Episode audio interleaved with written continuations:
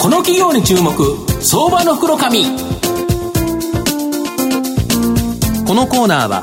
情報システムのさまざまなお困りごとを解決するパシフィックネットの提供財産ネットの政策協力でお送りします。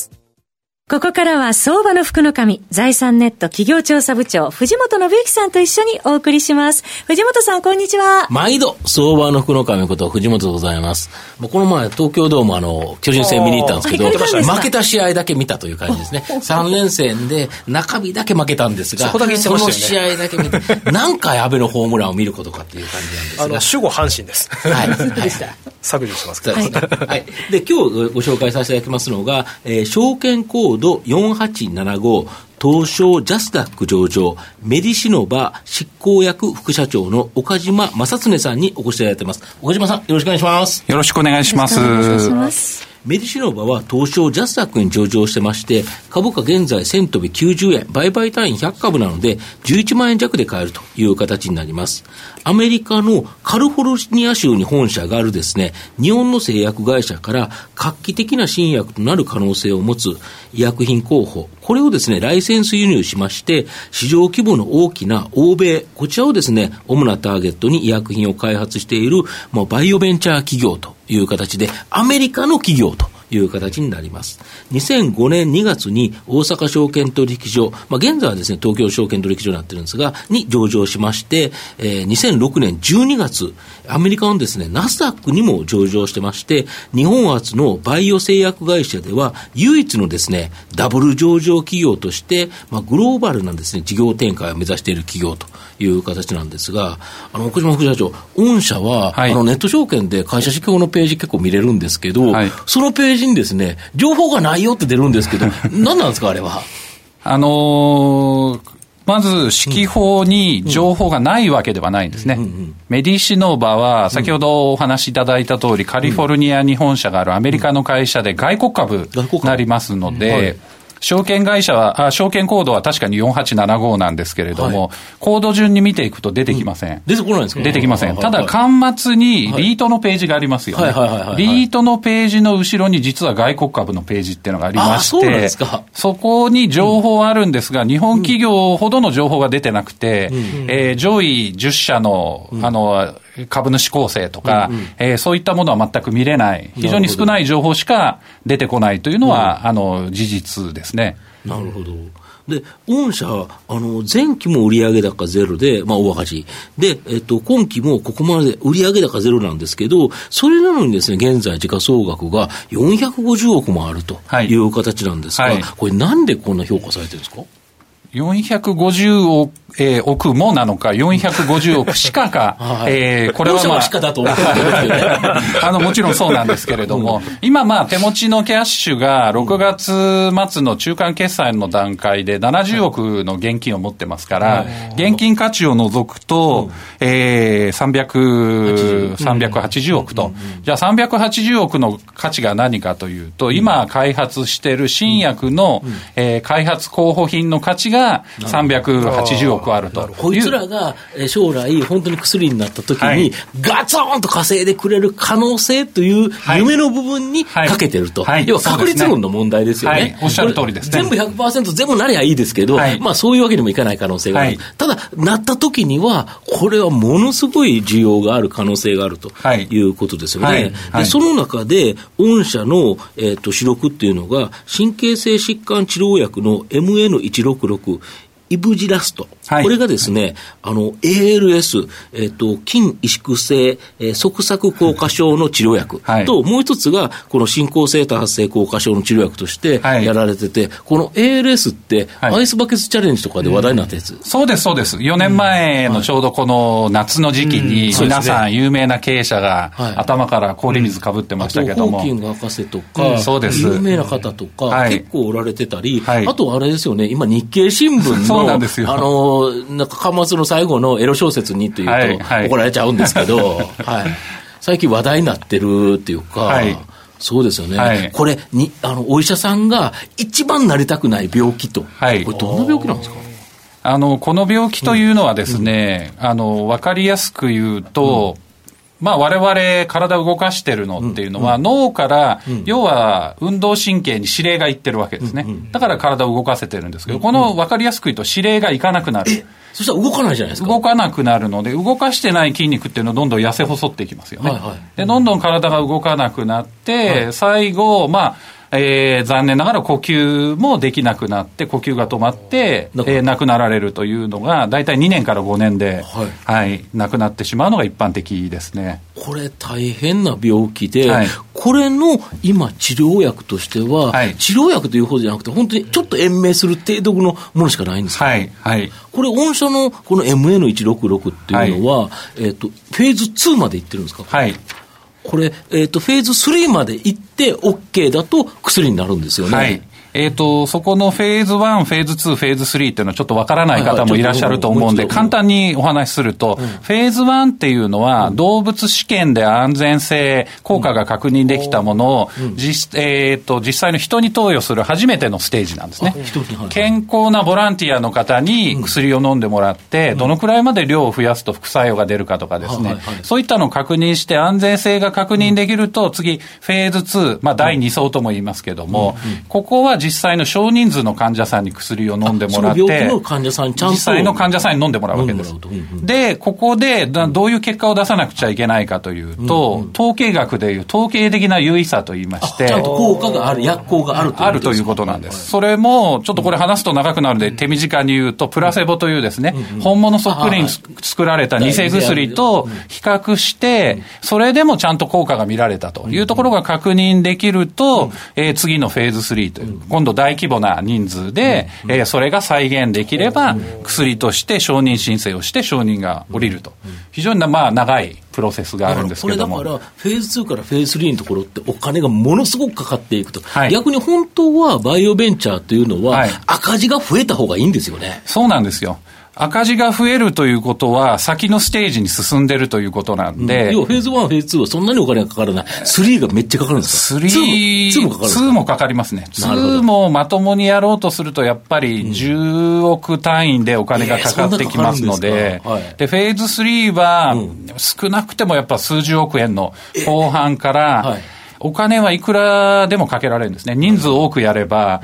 極端な話、300億、400億お金がかかるケースもあります。なるほど。はい。で、それでやっていくと。はい、で、本来、えっ、ー、と、そそういう形なんですよね。今、その MN166 のこの ALS の部分ってどこまでいってるんですか、はいフェーズ2で結果が出まして、どういう結果が出たかというと、先ほど藤本さんおっしゃられた通り、今ある、えー、ALS の治療薬、まあ、治療薬と呼べるのか、あとは延命薬と呼ぶのか分かりませんけれども、本当に、ちょっとマシになあの、余命がちょっと伸びると。進行がちょっと遅れると。はい。というものしかないんですが、まあ、我々のこの MN166 の結果というのは、えー、横ばいから改善した会、えー、患者さんが出てきてると、えいう結果が出てまして、これもまあ4月のアメリカの、えー、学会で発表しております。これだけど、出たら、今のその延命するだけの薬でも結構売れてるというか、はい、どれぐらいの金額売れてこれがですね、やっぱり1000億円単位で、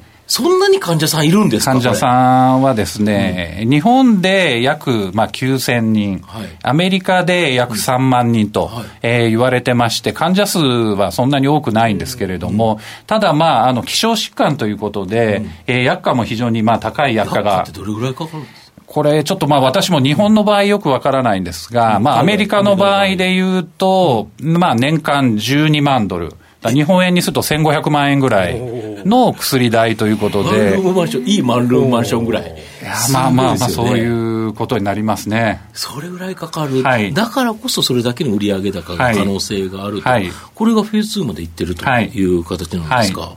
い、なるほど。その他のこの MS 硬化症というのも人数多いんですよね。この、えー、多発性硬化症という病気についてはですね、日本人には稀な病気で、白人に多い病気なんですよ。で、この病気はまあ ALS に結構近いんですけど、体がどんどんまあ不自由になっていくんですが、そのスピードっていうのが ALS に比べると非常に長くて、何十年かけて体がだんだんだんだん不自由になっていくと。えいうところで、日本人で有名な方でいうと、林家コンペイ師匠がこの病気と戦ってまして、あの、某24時間テレビに、まあ、2年に1回ぐらい、あの、出てますけれども、あの、この病気も基本的に病気が進行すると、その進行を止める、えー、治療薬がないというのが今の現状ですね。なるほど。はい。これはもう少しフェーズ終わってるんですよね。フェーズ2が終わりまして、次、まあ、フェーズ3に入る、えー、準備をしているところなんですが、うん、この薬に関しては、なかなかまあ非常に市場も大きいところもあって、うん、えー、欧米のグローバルな大手の製薬会社と、まあ、提携を、うん、えー、進める交渉を今、えー、している最中ですね。とすると、はい、これ、年内とかに何らかの発表があると、はい、久々に売上高が。まあまあ、そういう可能性がありますね。あると、ドーンとという、はい、えー、びっくりっていうことにもなる可能性があると、はい、そうですね。いう形なんですか？はいなるほど。そうすると、まあ、全体含めてですね、まあ、御社の今後の成長を引っ張るものっていうのは、はい、えっ、ー、と、一番が、うん今お話しいただいた進行型の多発性硬化症、はい、まあこれが、えー、そういった意味ではもう次のステージがある意味見えてますので、えそれをクリアして最終的にまあ治療薬として承認を取っていくというところと、あとは ALS に関しても、えー、同じような状況で非常にまあ特殊な病気なんで、この次のステップについては、えー、もう一回は多分まあ、えー、臨床治験を行っていかないといけないと思うんですけれども、うん、えー、これもまあそういった意味では先が見えてる、うん、えー、状況ですね。この二つが一番大きいんですけれども、うん、その次に控えてるものとしては、えー、まあ薬物依存症ですね。麻薬とか、覚醒剤とかアルコール依存症の治療薬も、えー、同じ。話題のギャンブルもですよね。依存症って全部ですか？依存症は大体同じようなメカニズム、脳の問題なんで、どこに効くというのはなかなかはっきりは申し上げづらいんですけれども、今、アメリカで行っているのは、麻薬、覚醒剤、アルコールというのは、えー、結果が出てきてますね。なるほど、そうすると、そういうものが徐々に出てくるというところで、はいはい、ようやくこのバイオベンチャーとして、もう何年でしたっけ？創業からいくと、2000年創業なんで、丸18年ですね。18年。はい。で、もうちょっとでなんか、出てきたぞという。そうですね。なるほど。はい、そこ本当にこれ、ちょっと面白そうなタイミングですよね。はい、なるほど。田代さん、いかがですか、お話いやあのホームページのところで、その数字で見る日本と米国の違いのところのデータ見てると、はい、全然市場規模が日本と米国ってこんな違うもんなんですね。はい、で特にその覚醒剤のところ、はい、日本の2012年のこれは県違反の検挙者1万2000人に対して、はい、米国の2015年、87万2000人って、はい、30倍以上、え、70倍以上なんですね。人口も倍以上いますけど、それでも人人口3倍じゃないですか、3, 倍、ね、3倍、4倍で、でも、70倍違うっていうのは、まあ、それだけなんというか、マーケットが広いっていう、マーケット広いっていうんですかね。まあ、マーケットが広いというと、非常にあのマイナス、あのまあ、プラスに聞こえるんですけども、そね、それぐらいやっぱりアメリカという国が薬物汚染があの進んでまして、去年のちょうどトランプ大統領の夏休みに非常事態宣言を出して、これ、オピオイドっていう麻薬系の鎮痛剤が、まあ、鎮痛剤としてじゃなくて、麻薬として、あの広く使われてるんで、で、まあ、非常事態宣言が出たっていうぐらい、ある意味、薬物汚染が日本じゃ考えられないぐらい、やっぱアメリカっていう国は進んでますので、ある意味、大きな社会問題を解決するというようなところで、実はこれ、国のお金が出て、えこれらの依存症の臨床治験は進んでます。なるほど、はい、あと、御社のポイントとしては、今、既存の薬を転換されてるっていうところが、はい、だから薬って2つあるじゃないですか、はい、効くのかどうかというのと、副作用ってい。う、聞いても副作用でお金死んじゃったら、その薬としてなんない、だけど、今飲んでる薬が変わってるっていうところがポイントですか？はい、えー、おっしゃる通りで、もともと、まあ、我々の開発している今の、えー、難病の治療薬というのは、うんえー、喘息の治療薬として、日本では1989年ですから、もう今から29年前に世の中に出た薬で、はい、ちゃんと薬として売ってるんです、ね、売ってます。喘息の予防薬として売られてまして、えー、データとしてちょっと古いんですけども、日本人だけで延べ320万人以上の方が、すでにまあ飲んだ実績がある。それで副作用とかが極端ないから、と、おっしゃる通りですね。飲まれてるんですよね。はい。はい。そうすると、その部分に関しては、割とクリアできている。だからあとは効くかどうかっていうところですよね。おっしゃる通りですね。はい。そうすると、やはり他の薬に比べて通りやすそうかなという感じですか？あの、それは実際データでも実は出てまして、うん、やっぱり既存の成分の、えー、薬を違った適用症で、うん、えー、承認を取るというのは、うんうん、一般の本当の新規のものよりは圧倒的に高い成功確率がえー、実際出てますね。なるほど。それは今おっしゃった通り、やっぱ副作用の問題が基本的にクリアされてると